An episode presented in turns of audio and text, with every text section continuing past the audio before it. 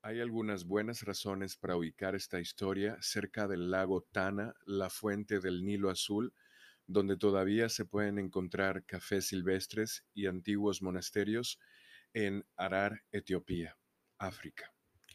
Si viviera hoy, Caldi, el pastor de cabras, no le sorprendería descubrir que sus cabras son parte de su historia, pero sí le sorprendería mucho descubrir que la valla del arbusto algún día llegaría a ser tan importante que necesitaríamos una leyenda, verdadera o no cierta, o alguna combinación cósmica de ambas, como un marcador en el tiempo y el espacio al que podríamos señalar y reclamar un linaje de algún tipo. Los comienzos son muy importantes para nosotros. Este es el cuento de las cabras y las bayas sobre el origen del café, la leyenda más famosa contada por el propio Caldi, el pastor de las cabras. Ese día, hace mucho tiempo, íbamos de camino a casa al final del día y yo estaba cansado. Si me quedaba dormido, mis cabras se quedaban cerca de mí, eran cabras inteligentes, pero ese día las escuché bramar mientras dormía. Cuando desperté, no se veían por ningún lado. Seguí sus voces y me apresuré porque sonaba como si pudiesen estar en peligro. Cuando las encontré, no sabía qué pensar. Lejos de estar angustiadas, parecían exuberantes, estaban saltando y haciendo cabriolas, y algunas incluso se pararon sobre sus patas traseras. Estaba sorprendido. Pateaban sus piernas en el aire como si estuvieran realizando un espectáculo. Me reí al principio, pero luego comencé a preocuparme. Quizás estaban enfermas y agonizantes. Entonces noté que varias de mis cabras comían bayas de un arbusto, color rojas. Aunque estaban reacias, las aparté de los arbustos porque temía que las bayas las estuviesen enfermando. Las miré para ver qué pasaba. Finalmente me cansé de alejarla de las bayas y me senté a esperar.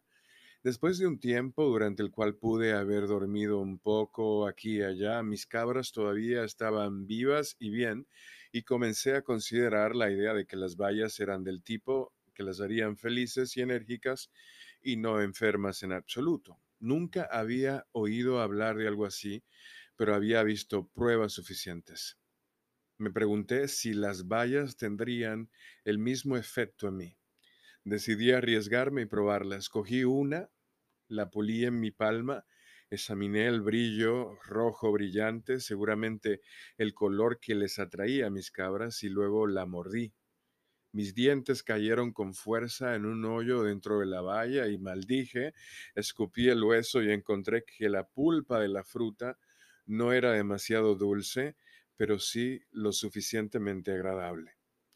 Tenía la impresión de que mis cabras me miraban con expectación, pero cuando miré a mi alrededor se dedicaron a lo suyo. Mastiqué otra valla, cuidando el hueso y luego la otra, fue en la tercera valla que comencé a notar el pensamiento, la sensación en realidad que mi hogar no estaba tan lejos y que caminaríamos rápido para llegar allí.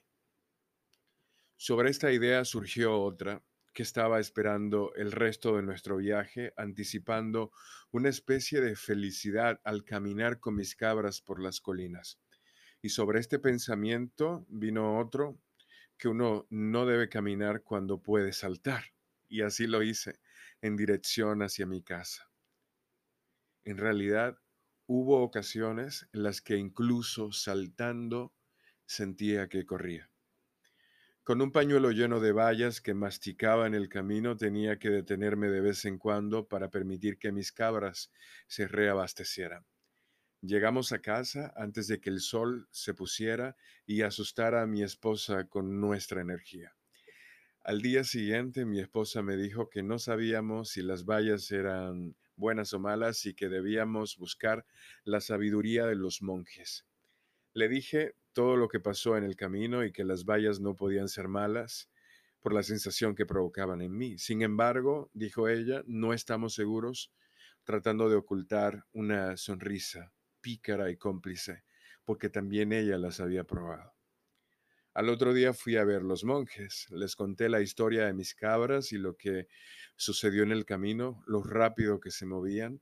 Asintieron con la cabeza, como si ya supieran todo lo que tenían que decir, y uno de ellos tomó las bayas como si hubiese estado esperando que llegaran durante mucho tiempo. Las masticó, no le agradó el sabor y las tiró al fuego. Minutos después, del fuego salió un aroma que estremeció el lugar, y decidieron hervirlas después de tostadas. Me dijo que las bayas eran una bendición. Cuando le conté a mi esposa sobre esto, ella dijo que no había nada nuevo bajo el sol. Tomé sus palabras como una especie de sabiduría. En cuanto a los monjes, escuchamos historias de que usaban las bayas para mantenerse despiertos durante las oraciones.